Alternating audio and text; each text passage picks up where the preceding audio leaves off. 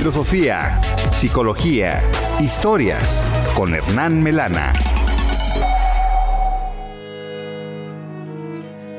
Hola Adriana y oyentes del dedo en la llaga. Hoy quería hablar con ustedes acerca de los sueños de René Descartes y las consecuencias que estos sueños trajeron a la humanidad. René Descartes es un filósofo que nació en el año 1596 en Francia y que estudió Derecho graduándose en el año 1616, pero que jamás ejerció su carrera porque decidió hacer la carrera militar, pero a su vez abandonó la carrera militar a causa de estos sueños, que fueron tres, que les voy a relatar ahora. En el primer sueño, él se ve huyendo de fantasmas en medio de una tormenta. Entra en una iglesia y se dispone a rezar, pero en ese instante aparece un extranjero y le ofrece una fruta.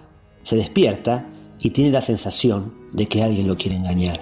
En realidad él hace una correlación entre la manzana del Edén y su sueño. Y los fantasmas de los que huye son los fantasmas de la antigua forma de pensar, del pensar espiritualizado de la Edad Media.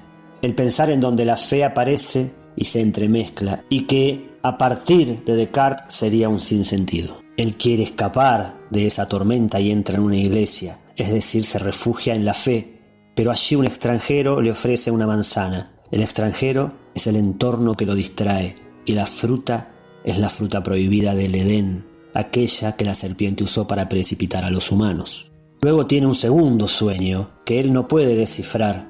En realidad ni siquiera supo si era un sueño, porque estando dormido escucha una explosión y se despierta y se pregunta si fue un sueño o si fue un leño del hogar que estaba ardiendo y que había realizado una pequeña explosión en su proceso de combustión en las brasas.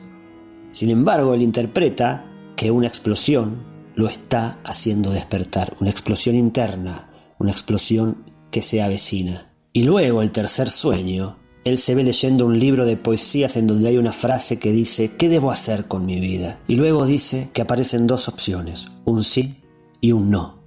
Él al libro de poesías lo interpreta como el libro del conocimiento, mientras que al sí y al no los ve como señalando la diferencia entre la verdad y la falsedad. La verdad será la búsqueda del conocimiento, un camino que recorrerá a través de la razón, desligado de la fe. La falsedad será para él todo lo conocido hasta ese entonces. Descartes le dice al mundo, todo es mentira, debemos pensar todo otra vez. Porque Descartes será el primer filósofo moderno, quien empezará a pensar sobre el pensamiento, a pensar sobre el pensar. Y fue a través de estos sueños que él armó toda su filosofía y gracias a su pensamiento, todo el pensamiento humano, en adelante cambió para siempre. Y así fue como a través de algo que a muchos les podría parecer una tontería, como un sueño, como un acto cotidiano, como un acto ordinario de la vida, puede cambiar no solo la propia vida, sino que puede torcer el destino de toda la humanidad.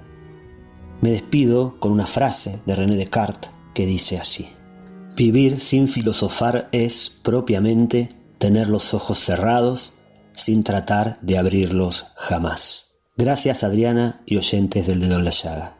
Nos vemos la semana que viene.